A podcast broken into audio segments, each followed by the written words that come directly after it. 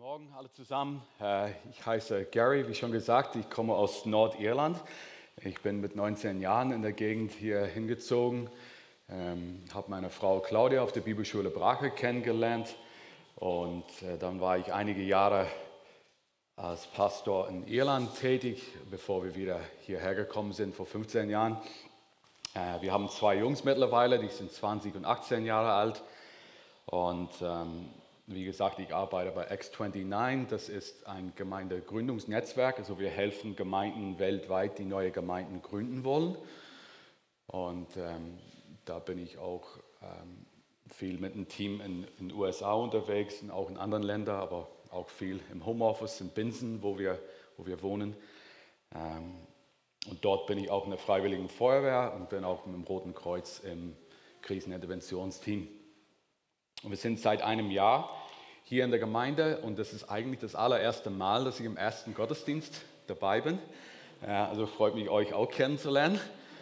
Und äh, ich freue mich auch, das äh, Vorrecht zu haben, heute Gottes Wort zu predigen. Wir machen Fortsetzung in, in der Reihe über das Thema des Evangeliums und wir sind in Matthäus Kapitel 9.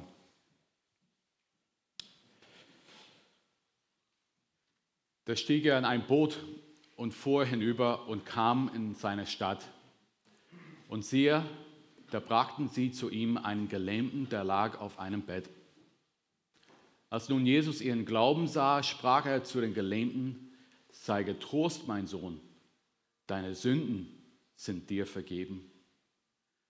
Und siehe, einige unter den Schriftgelehrten sprachen bei sich selbst, dieser lästert Gott. Als aber Jesus ihre Gedanken sah, sprach er, warum denkt ihr so Böses in euren Herzen? Was ist denn leichter zu sagen, dir sind deine Sünden vergeben? Oder zu sagen, steh auf und geh umher? Damit ihr aber wisst, dass der Menschensohn Vollmacht hat, auf Erden die Sünden zu vergeben, sprach er zu den Gelähmten, steh auf, heb dein Bett auf und geh heim. Und er stand auf und ging heim. Als das Volk das sah, fürchtete es sich und pries Gott, der solche Macht den Menschen gegeben hat. Dies ist das Wort des Herrn. Matthäus 9, die Verse 1 bis 8. Ich lese gerne, ich lese gerne Romane. Es ist nicht immer leicht, ähm, für Männer was zu finden, äh, zu lesen, aber ich habe äh, eine Serie gefunden, die sehr gut war, eine schwedische Thriller. Äh, das Buch heißt Der Schwimmer von Joachim Zander. Und es geht um einen amerikanischen Geheimagent. Er ist der Einzige, der Clara retten kann. Ein Mann, der bei seinen vielen Einsätzen alles vergessen wollte die Vergangenheit, die Schuld, sein Kind, das er nie wieder gesehen hat und der nur an einem Ort Ruhe findet, im Wasser, während er seine Bahnen schwimmt, Zug um Zug. Dieser Mensch wird von seinem Gewissen geplagt. Er versucht mit seinem Leben klarzukommen, weiterzuleben, aber seine Vergangenheit holt ihn immer wieder ein. Ich weiß nicht, ob ihr euch zurückerinnern könnt, im letzten Dezember. Unser Bundeskanzler und sieben weitere Menschen haben ihr in ihrem Eid auf die Formel, so wahr mir Gott Hilfe, verzichtet. Und da fragt man sich, warum was ist die Aussage damit? Will man dann sagen, ich brauche Gott nicht, ich kriege das schon alleine hin? Ich glaube, das ist typisch für viele Menschen in unserem Land. Die lehnen den Glauben ab, sie sehen ihn als, als überflüssig in einer modernen Gesellschaft. Religion und Glaube führen nur zu Fanatismus. Wir brauchen nur die Wissenschaft, wir brauchen zunehmende Erkenntnisse. Der Mensch will frei sein und glaubt, dass er niemanden Rechenschaft schuldig ist, außer sich selbst. Auch Christen haben Seiten der Zweifel, Seiten, wo man überlegt, ob das nicht alles einfacher wäre ohne den Glauben. Und das Problem mit dieser Haltung ist, danke. Das Problem mit dieser Haltung ist die Frage, okay, ich lebe so, aber was mache ich mit meiner Schuld? Was mache ich mit Dingen, die ich getan habe und die ich bereue? Und wenn ich Entscheidungen getroffen habe, die ich gerne rückgängig machen würde, wenn ich nur das tun könnte. Ich scheitere bei dem Versuch, nicht daran zu denken, die Erinnerung an meine Schuld kommt trotzdem immer wieder. Und ich kann behaupten, es gibt keinen Gott. Ich habe keine Zeit für den Glauben. Ich kann sagen, ich bin, ich bin besser als so und so. Die sind auch Christen, sind alle Heuchler, sind schwache Menschen, die eine Stütze brauchen fürs Leben.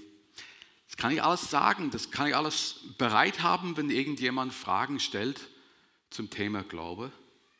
Aber was mache ich mit meiner Schuld? Und in unserem Text heute, was Jesus, was Jesus uns zeigen wird, ist, dass er mächtiger ist als die Sünde.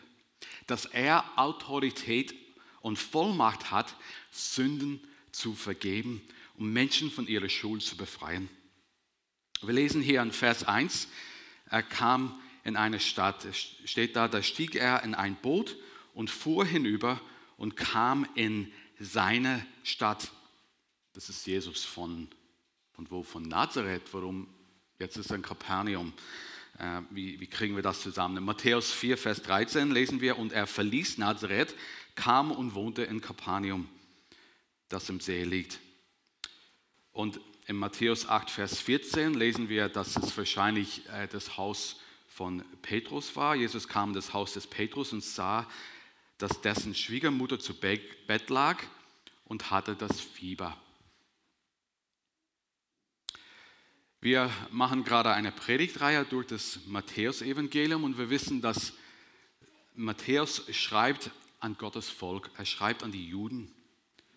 Und sein Ziel ist zu zeigen, dass dieser Jesus der versprochene Messias ist. Und immer wieder, weist er auf die Propheten, auf das Alte Testament und sagt, hey, das, was ihr da gelesen habt, genau das passiert jetzt.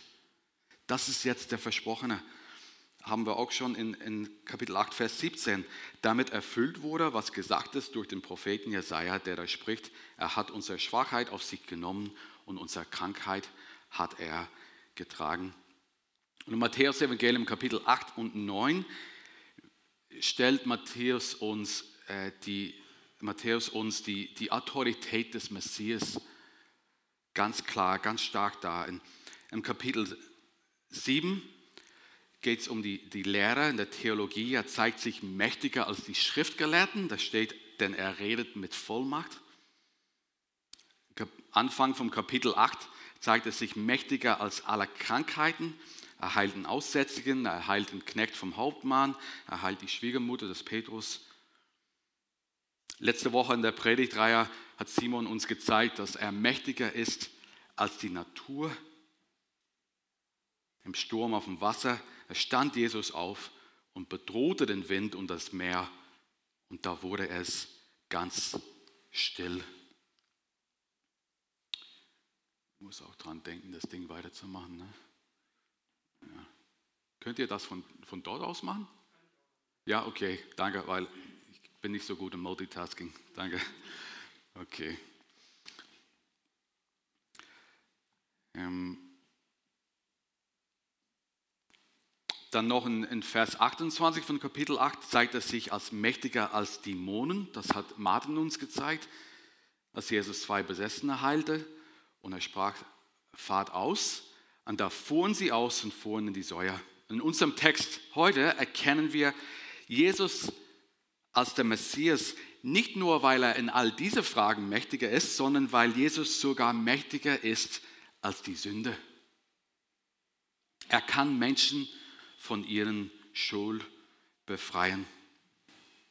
In Vers 2, hier lesen wir, und siehe, da brachten sie zu ihm einen Gelähmten, der lag auf einem Bett. Als nun Jesus ihren Glauben sah, sprach er zu den Gelähmten, sei getrost, mein Sohn, deine Sünden sind dir vergeben.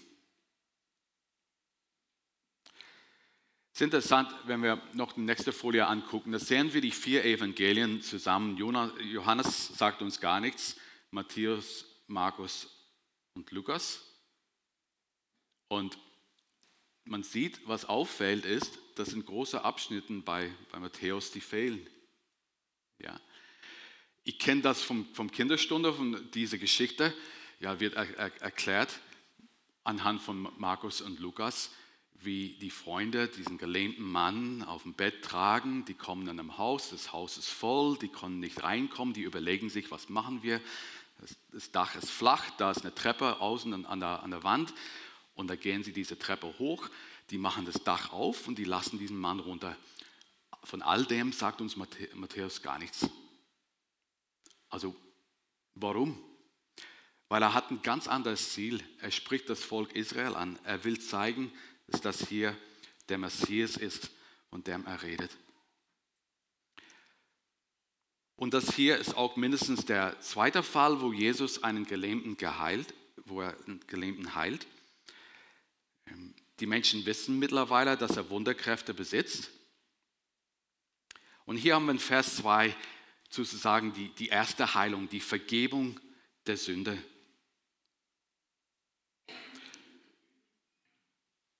Hier ist ein Gelähmten vor Jesus. Die Freunde wissen, er weiß, Jesus kann, kann den Gelähmten heilen. Aber wir lesen, Jesus erkennt ihren Glauben. Also ihren Glauben, wir gehen davon aus, dass es ein Glauben von den Freunden ist, aber auch von den Gelähmten. Jesus erkennt ihren Glauben und er sagt nicht zuerst, steh auf, du bist geheilt, sondern er sagt, deine Sünden sind dir vergeben. Also wir sehen hier, wir erkennen spätestens jetzt, es gibt zwei Probleme. Ein Freund, ein Hausarzt hat mir mal gesagt, wenn Männer zu ihm in der Praxis kommen, dann fragt er immer zum Schluss der Beratung, sonst noch irgendwelche Beschwerden? Und meistens kommt dann das eigentliche Problem raus wozu der Mann von seiner Frau dahin geschickt wurde äh, zum Arzt. Der Theologe und, und Bibelkommentator Gerhard Meyer, der schreibt, gerade weil die Vergebungszusage zu unvermittelt ausgesprochen wird, wirkt sie stark auf Leser und Hörer. Dann beobachtet er auch, dass Jesus nennt den leidenden Sohn. Welch liebliches Wort für jeden jungen Mann und besonders für einen zu schwachen. Seine geistige Not war die schwerste und unser Herr nahm sie mit einem Wort hinweg. Und wieder fällt auf, dass Jesus nicht Gott im Himmel um die Sündenvergebung bittet, sondern in unmittelbarer Vollmacht in diesem Augenblick die Vergebung ausspricht. William MacDonald im Kommentar zum Neuen Testament sagt, unser Herr belohnte diesen Glauben zuerst, indem er den Mann seine Sünden vergab. Der große Arzt heilte die Ursache, ehe er die Symptome behandelte. Er gab zuerst den größeren Segen. Und wenn wir den Text so lesen, dann kommt uns eine Frage im Sinne, zumindest ist mir diese Frage aufgekommen, was ist hier die Verbindung zwischen Sünde und Krankheit? Wie, wie behandelt die Schrift diese Frage? Wir sind vielleicht etwas verwirrt und beunruhigt zu lernen, dass in der damaligen jüdischen Welt die Meinung weit, weit verbreitet war, dass Sünde und Krankheit zusammenhängen. Wir wissen, dass das verbreitet war, weil als die Jünger in Johannes 9, die Verse 1 bis 3, ähm, die kamen zu Jesus und Jesus ging vorüber und sah einen Menschen, der blind war. Und seine Jünger fragten ihn und sprachen, Meister, wer hat dann gesündigt? Diese oder seine Eltern, dass er blind geboren ist? Jesus antwortete, es hat weder diese gesündigt noch seine Eltern, sondern es sollen die Werke Gottes offenbar werden an ihm. Und so sehen wir, wir sollten nicht den gleichen Fehler machen wie die Jünger hier. Wir sollten wirklich aufpassen, auch nicht wie Hiobs Freunde zu sein, die ihm vorschnell auf die Anklagebank setzten und gnadenlos nach möglichen Ursachen suchen. Hiob hat in seinem Leben viel gelitten, auch wenn von ihm gesagt wird, der war fromm und rechtschaffen, gottesfürchtig und er mied das Böse. Und jetzt müssen wir festhalten, dass obwohl die individuelle Sünde meistens nicht die direkte Ursache für die Krankheit einer Person ist, wie wir das in Johannes 9 sehen, resultiert letztendlich aller Verdorbenheit und der Tod aus dem Einzug der Sünde in der Welt. In Römer 5, 12 lesen wir, deshalb, wie durch einen Menschen die Sünde in der Welt gekommen ist und der Tod durch die Sünde, so ist der Tod zu allen Menschen durchgedrungen, weil sie alle gesündigt haben. Ich habe schon lang genug in Deutschland gelebt, dass ich öfters den Satz gehört habe, Hauptsache gesund. Kennt man, ja?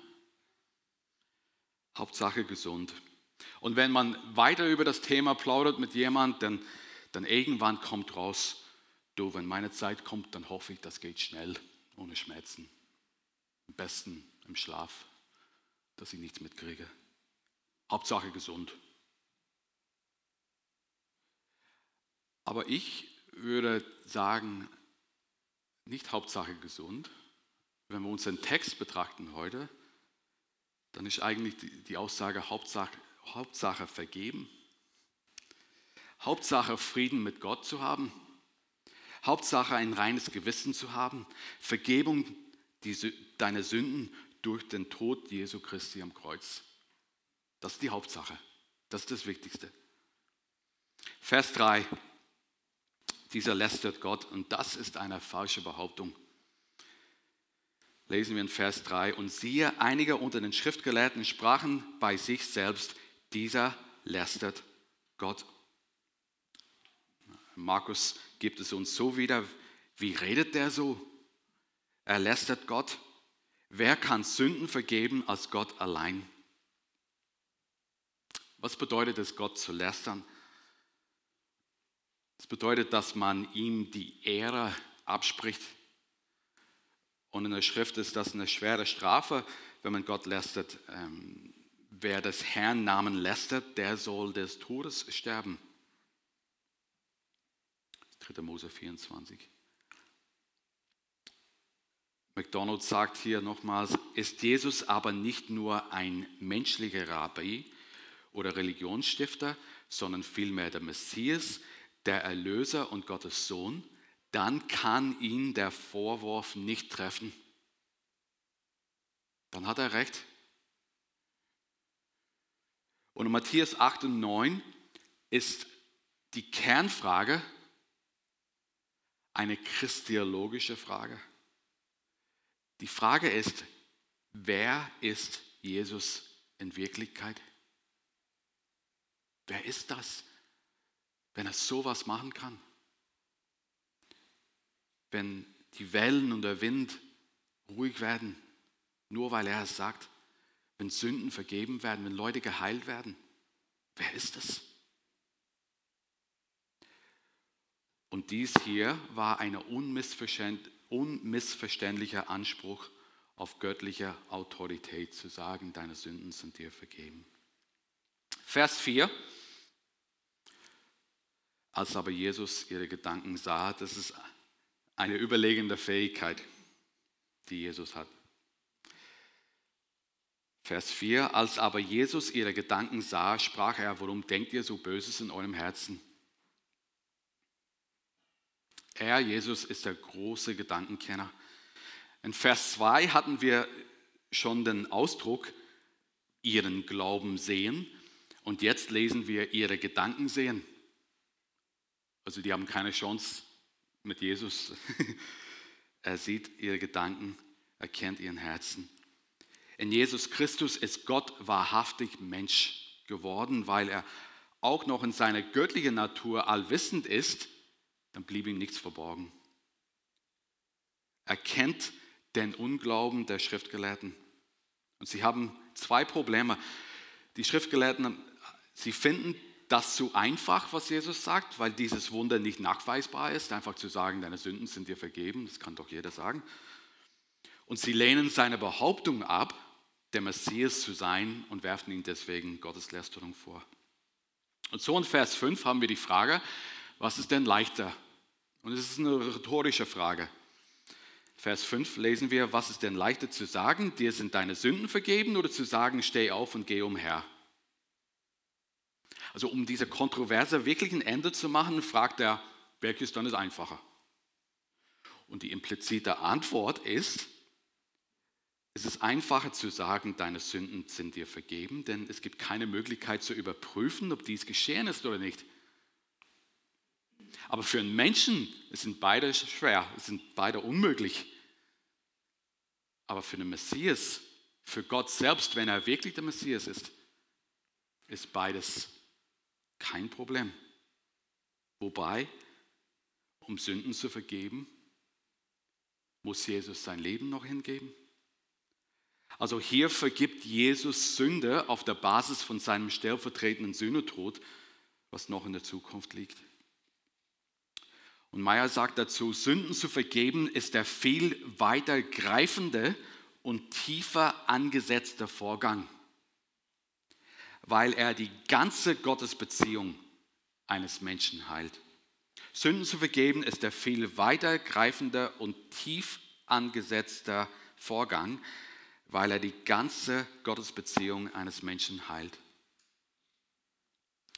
Und unser Herr tat beide Wunder und bestätigte seinen Machtanspruch durch ein sichtbares Zeichen, das niemanden Fragen stellen konnte. Die Verse 6 und 7 habe ich den Satz herausgehoben, damit ihr aber wisst, sehen wir, Jesus hat eine Herausforderung, diese Herausforderung angenommen. Vers 6, damit ihr aber wisst, dass der Menschensohn Vollmacht hat, auf Erden die Sünde zu vergeben, sprach er zu, zu den Gelähmten, steh auf, hebe dein Bett auf und geh heim. Und er stand auf und ging heim. Und hier haben wir die zweite Heilung. Steh auf, heb dein Bett auf und geh heim. Die Heilung des Gelähmten ist eine überdimensionale Gegenstandslektion. Er musste zeigen, dass er glaubt und dass die Heilung erfolgreich war. Er muss aufstehen, er muss die Matte nehmen, er muss nach Hause gehen. Manche behaupten, wäre er liegen geblieben, so wäre nichts geschehen. Und der Leser, der Leser sollte jedoch eins nicht vergessen. Die Gewissheit der Heilung drückt gleichzeitig die Gewissheit der Sündenvergebung aus. Der Mann wurde geheilt und er wurde befreit von der Sündenlast. Und Jesus zeigt hier, dass er ohne Zweifel Vollmacht hat, Sünden zu vergeben. Da wird die Frage geklärt. Und warum kann er das tun? Warum kann er Sünden vergeben? Weil er Gott ist. Er ist der Messias. Er ist der Menschensohn, der von Gott auf Erden gesandt wurde. 2. Korinther 5, Vers 21 steht, denn er hat den, der von keiner Sünde wusste, für uns zur Sünde gemacht, damit wir in ihm die Gerechtigkeit würden, die vor Gott gilt. Und wir sehen, wenn wir weiterlesen, das Volk ist beeindruckt über das, was sie sehen. Sie sehen, dass Jesus göttliche Kräfte besitzt, aber sie räumen nicht ein, dass er selbst der Sohn Gottes und der Messias ist. Und in Vers 8 sehen wir eine unschlüssige Reaktion. Als das Volk das sah, fürchtete es sich und pries Gott, der solche Macht den Menschen gegeben hat.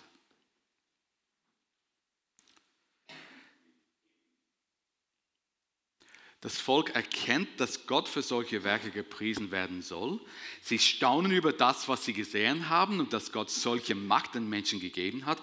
Aber anscheinend betrachten sie Jesus als, als einen Menschen, dem Gott besondere Gaben verliehen hatte, so wie die, bei den Propheten, der wunderbare Kräfte empfangen hatte und sie zum Wohl der Menschen gebrauchte. Aber sie hatten erkennen müssen, dass Gott unter ihnen in der Person des Herrn Jesus Christus gegenwärtig war. Doch das verstanden sie nicht. Und die Frage aus dem Text für uns ist, für dich, ist, bist du so jemand? Bist du so jemand, du, du kommst gerne in den Gottesdienst, du bist gottesfürchtig, du liest deine Bibel, du bist begeistert über vielen guten Dingen, die, die Jesus getan hat, aber glaubst du, dass Jesus für deine Sünden gestorben ist? Hast du die Vergebung deiner Sünden von ihm empfangen? Das Evangelium von Jesus Christus ist dies. Nur Jesus hat die Macht, Sünde zu vergeben, weil er selbst die Schuld für unsere Sünden auf sich genommen hat, als er stellvertretend am Kreuz starb. Kein anderer kann einen Menschen von der Last seiner Sünden befreien. Nur der, der alle Macht gegeben ist im Himmel und auf Erden. Nur Jesus kann dich von der Last deiner Sünde befreien. Viele Menschen hier im Wiesental sind gottesfürchtig. Einer hat mir mal gesagt, als er von seinen guten Taten gesprochen hat, wenn wir da oben ankommen, dann glaube ich, keiner von uns wird Probleme haben, da reinzukommen. Und bei vielen herrscht diese Überzeugung, ich bin schon ein guter Christ. Sie glauben, dass ihnen vergeben wird, wenn die guten Werke die Sünden überwiegen. Aber es waren nicht die guten Werke der Freunde des Gelähmten, die Jesus gesehen hat. Was hat Jesus gesehen? Jesus hat ihren Glauben gesehen.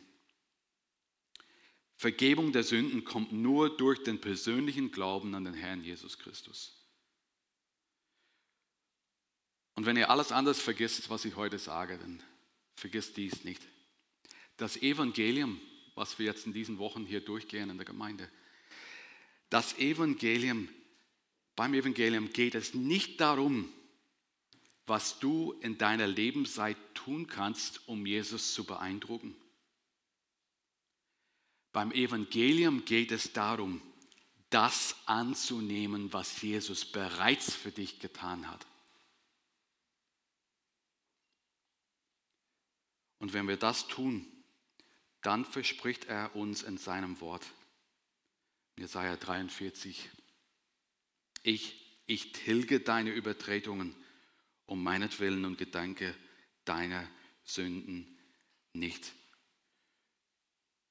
Und in Hebräer 10, weil wir denn nun, lieber Brüder, durch das Blut Jesu die Freiheit haben zum Eingang in das Heiligtum, denn er uns aufgetan hat als neuen und lebendigen Weg durch den Vorhang, das ist durch das Opfer seines Leibes und haben einen hohen Priester über das Haus Gottes.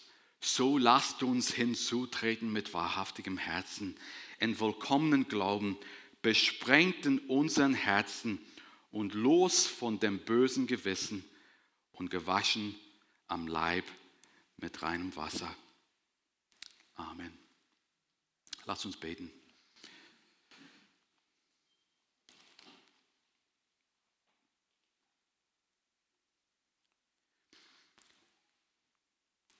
Herr, du sagst uns in deinem Wort, wenn wir sagen, wir haben keine Sünde, so betrügen wir uns selbst und die Wahrheit ist nicht in uns.